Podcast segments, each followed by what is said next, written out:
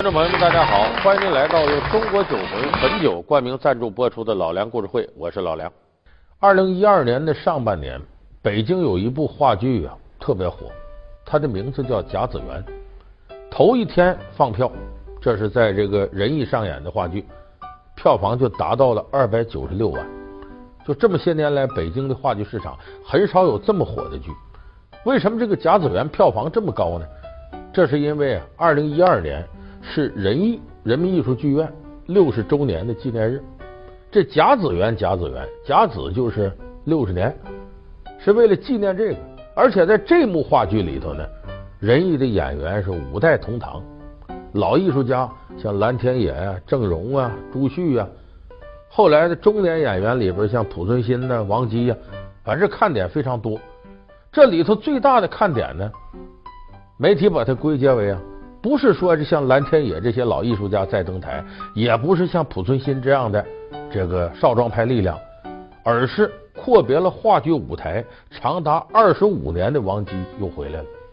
因为王姬原先就是仁义的演员，他已经有二十五年没演话剧了。那么我们今天呢，就给大伙说说王姬她的演艺生涯。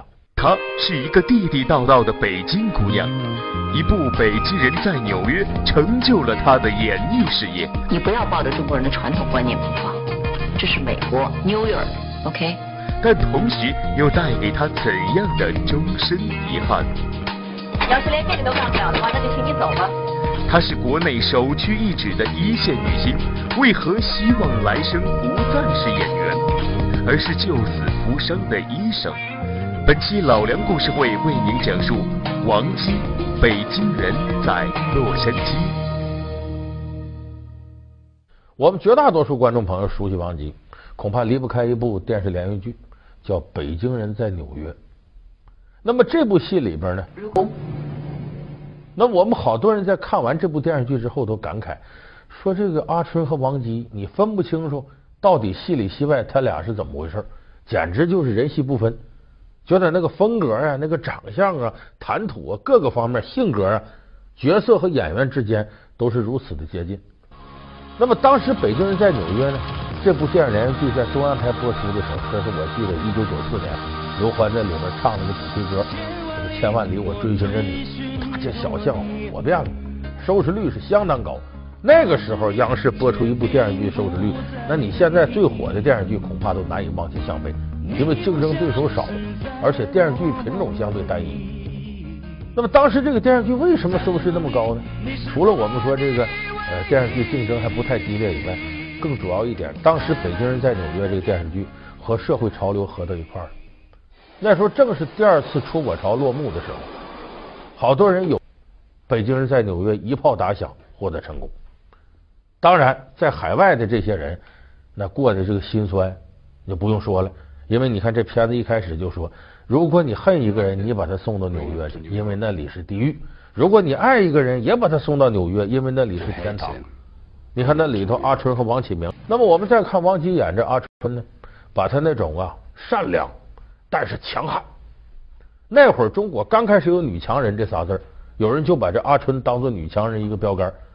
哎，强悍善良，但是风情万种，身上有一种让人难以抗拒的魅力。那么这个戏里头呢，王姬把阿春这个角色是给演活了。当时王姬为什么能接这角色呢？第一个重要原因是，人家是北京人在纽约，他当时是北京人在洛杉矶。王姬是北京人，当时在洛杉矶住，出国了已经，所以跟这个角色各方面合得很近。第二个是什么呢？王姬本人也敢闯敢干，这个角色有人说那导演给的呗，不是，是他骂的。他把导演给骂了，最后得了这角色。说导演这贱皮子被骂一顿还给他角色，哎，咱得说这个戏的导演两位，郑晓龙、冯小刚。郑晓龙是谁呢？有的观众朋友不熟悉，前一阵热播的《甄嬛传》，那就郑晓龙导的。他还是这个编辑部故事的一个策划人，还是渴望的制片人。反正虽然你不熟悉这人吧，他的电视剧咱都基本都看烂了。冯小刚咱就不用说了，现在大腕了。当初在北京人在纽约里头，他还露了一脸。就结尾的时候，王启明这不在美国混好了吗？结果又有他一个北京朋友来投奔他，王启明直接把他拉到纽约那个他当年住过的地下室，扔那就走了。结果这朋友气的直骂街，你算什么朋友？这骂街的朋友就是冯小刚卖的。下来吧，到了。到哪？车吗？这是。行。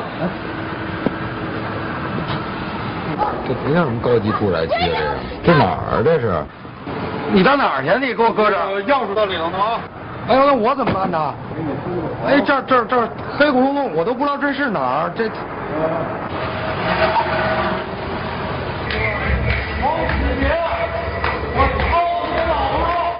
所以说，这两位当时的导演说，王姬是怎么靠骂他们获得这角色的呢？你得从头说。这是九三年拍这个戏的时候，说谁演这个王启明？一开始定的不是姜文，是陈道明演王启明。那么女主角是阿春，谁演呢？把国内有名的女演员都翻遍了，想不起来哪合适。那会儿导演就还琢磨呀，能不能让外边人来演？想找梅艳芳。想找钟楚红，还想找台湾的胡慧中。那么就在这个时候呢，王姬呢从洛杉矶回国，到北京机场，一下飞机，巧了碰上熟人了，陈道明两口子在这候机。陈道明和杜宪夫妻俩，他们怎么熟呢？陈道明是天津人艺的，最开始，王姬这不是北京人艺的吗？他俩以前就认识。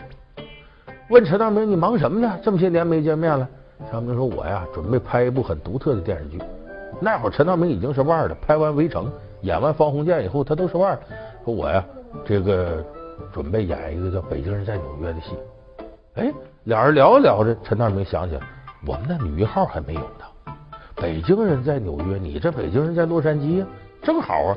你这么着，我赶紧给我们剧组打电话，你去试镜去，看看女一号能不能是你。就这么着呢，稀里糊涂的。”王姬也想演演戏，回到祖国了，就到了这个郑晓龙、冯小刚的剧组了，来试试镜。试完了呢，他就飞回洛杉矶了，跟他丈夫商量开公司那些事儿。他在那边等了一个月，结果发现呢，国内报道出来了，说是《北京人在纽约》呀，已经在纽约开拍了。这一开拍，王晶一想，那肯定没我事了，人都开拍了，角儿选好，算了，死这条心吧，接着忙活自个儿生意上事儿吧。忙活忙活着，突然间，冯小刚又给他打电话，说呀：“这郑导我们都研究了，你呀开始准备，我们什么时候通知你进剧组？阿春这角色就给你了。”王姬还挺高兴啊，跟丈夫说：“行了，生意我暂时做不了了，你自个儿忙活去吧。”他把这摊料理的差不多，就在这等信儿。等了有一个月，剧组又有个工作人员给打电话：“我们已经开拍了，没你事儿了，这角色不给你了。”你琢磨琢磨，搁谁能受了？我为你这事，我前后折腾小三个月了。你答应让我来，又不让我来，我这一个月耽误的事，这损失谁给赔？咱们看王姬是个很泼辣的女人，一看这种情况，王姬说：“这口气我可咽不下去。”打电话打给谁呢？他就手里有冯小刚电话，还有郑小龙电话，马上打给郑小龙。郑小龙一摁开这电话，那一看这大洋彼岸，大洋此岸，一接这电话。王姬气的就破口大骂，他也不管你电话那头是谁了，就骂上了。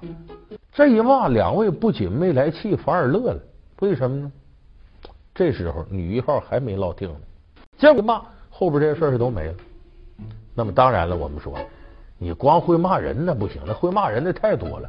王姬能拿这角色，是他基本的演绎的基本功各方面很到位。王姬呢，土生土长的北京人。十八岁的时候就拍过一个电影，他和张丰毅合作拍了一部电影叫《塞外夺宝》，是个武打片。他作为个小姑娘也跟着打，胳膊上青一块紫一块的。他当时的理想就是呢，我会跳舞，我能唱歌，我得进入演艺圈。那会儿在北京呢，演艺方面的最高学府，北京电影学院、中央戏剧学院，当然到现在也是北电中戏嘛，也有名。他当时就想努力考这儿去。结果有心栽花花不放，无心插柳柳成荫。他阴差阳错的，最后考进哪儿了呢？人艺去了，考到人民艺术剧院去了。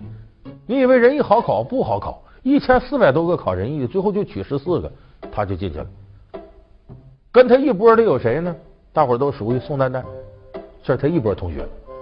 宋丹丹演那么多小品了，梁冠华就演贫嘴张大民那胖子，也演那个大唐狄仁杰。狄大人就经常问元芳，你怎么看？就那个哎，梁冠华，所以他们是一波的学员。但是王姬进了人艺以后，这演艺事业很不顺。上台是什么？就跑龙套。王姬跑了六七年龙套，那台小角色，像这个用人吴妈了，就这类角色不起眼的。只有一次呢，是呢，在拍《家》这个话剧的时候，就巴金先生作品里头有个角色梅表姐，梅表姐呢，这个演员呢感冒了来不了，让她临时顶，发现演的确实不错。王姬演完这一场，到卫生间嚎啕大哭，为啥？憋的时间太长了，我跑龙套时间太长了，我有这能力，我就不被人赏识。可是竞争的人很多，当时他没捞到太好机会，所以在仁义熬了七年之后，八十年代末，王姬有个机会出国。王姬一咬牙，我到国外去了，挣两年钱，不行，在国外我一样学习表演，继续演艺事业。就这么着，王姬先到了美国洛杉矶。那时王姬呢就会三四句英语，就什么这个 Can I help you？什么 Hello Goodbye？就这么几句，啊，兜里揣着就是六十美金，就跑到美国来了。那一开始咱说人生地不熟的，咱现在好多朋友对国外熟悉，知道哪那么好混呢？说美国遍地黄金，哪儿捡去？那资本主义社会竞争的特别激烈。他刚到美国，人生地不熟到什么程度？吃那东西他不顺口啊，时间长了，王吉也受不了。就想吃点豆芽，你这国内常见的菜，可是豆芽这词儿怎么说他不知道，查词典好像也没有。到商店里比划，我要豆芽，豆芽，no no 你不懂，豆豆豆，嗯嗯，他指脑袋豆芽，嗯嗯芽，比划了得有将近十来分钟，人才明白，把豆芽给拿出来。往前，yes yes yes，thank you，thank you，就这生活很不容易。而且他当时他出去奔考学，考这个美国加州大学很有名的洛杉矶分校，他想学这表演，可是考学这课程很难考。他为了认真学习呢，一天呢，反正我就也不分昼夜了，只要我醒着我就学，困了睡一会儿，赶紧起来。为了省时间不做饭，两片面包夹鱼酱吃一下就完事儿了。所以当时费了这么大劲，总算是考上这学校了。然后那边勤工俭。当过一阵报幕员，又到这个报社里拉一阵广告，又到小旅店里边当过经理，最后到了美国最大的华语电视台呢，当这个新闻播报员。就这么一步一步熬着。后来她男朋友来了之后呢，两个人说这样吧，咱这么下去也没有出路，我把工作辞了，咱俩琢磨做买卖吧。就这么在洛杉矶呢成立个公司，就是我们看到的王启明。在纽约一步步打拼的时候，成立公司跟那个状态是一模一样。可这一成立公司这过程，这我说九二年、九三年嘛，还意外的得到了北京人在纽约这么个角色。也就是说无心插柳柳成荫，王姬在国内的演艺事业意外的迎来了个春天。结果这一个阿春让他火遍了，所有导演都说演的真好，片约就雪片式飞来了。后来他演过好多很有名的角色。你像有个著名的电影叫《红粉》，《红粉》里头是王志文、王姬、何赛飞三个人合演的。这个王姬在里边演一个妓女叫秋怡，那个王志文演他的情人老卜。这个电影我在十多年前看过，拍的非常不错。王姬把这个妓女秋怡给演活了。今天的红山芋又大又好哎！哎，给你。我不想吃，求你，我们快点走吧。干嘛不吃啊？吃饭下课前还要吃顿饱饭。我姐，我自己姐。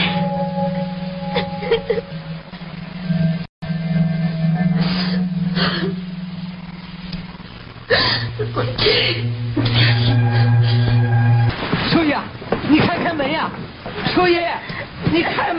门吧，秋叶。你剃，你剃头发干什么？我是来接你回去的。你把头发剃成这个样子干什么？秋叶。很多人一看说这是好角儿，绝对的演技派。所以王姬呢，在国内的演艺事业还意外的发达起来了。所以这个人生这际遇你很难讲。他本来想从事这个跑龙套，到美国还努力，最后放弃希望，我做生意吧。刚一开始做生意，这意外的机会还来了。可是这个机会，谁都得说，对王姬来说多幸运呐！一般演员哪有你这运气？但是北京人在纽约给王姬带来了非常大的机会的同时，也给他带来了终生的遗憾。什么遗憾呢？他拍这部戏的时候，经常是连着几天不睡觉，一天工作十多个小时，很疲劳。拍着拍着，他发现个事儿，自个儿怀孕了。怀孕他也没当回事儿，因为这演员一入戏也，戏疯了，我得先可着这角色来，想不到别的。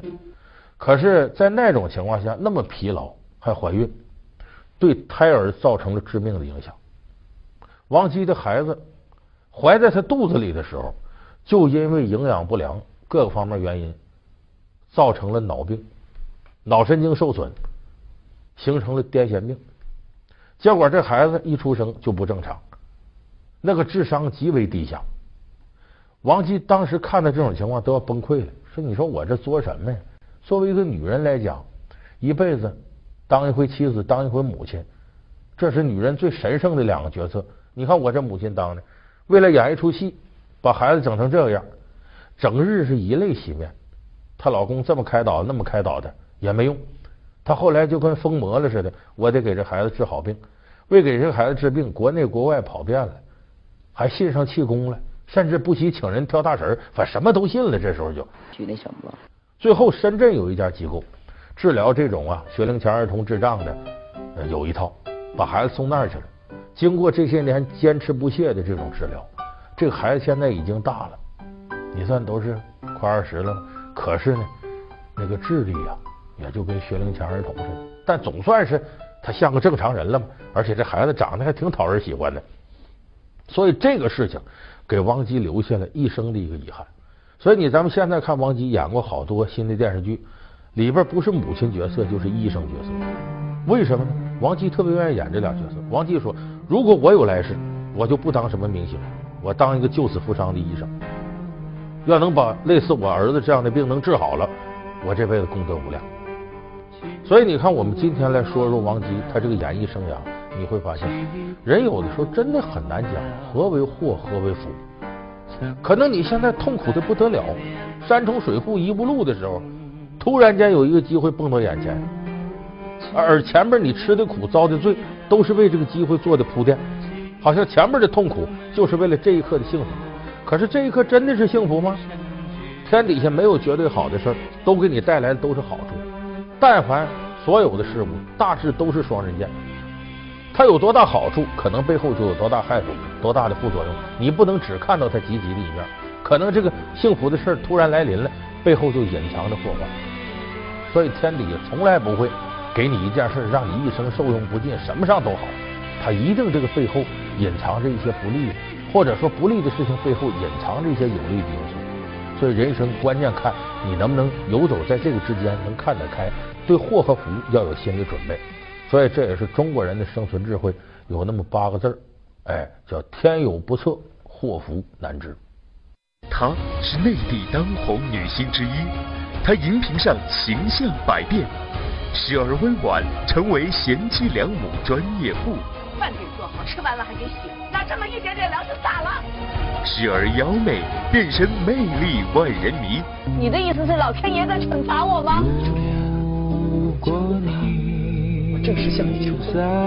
时而打破常规，饰演丑角挑战自我。老天爷就给了我一副好爽，你要是让我留下，我可以放弃北京户口。是什么让他饰演的角色入木三分？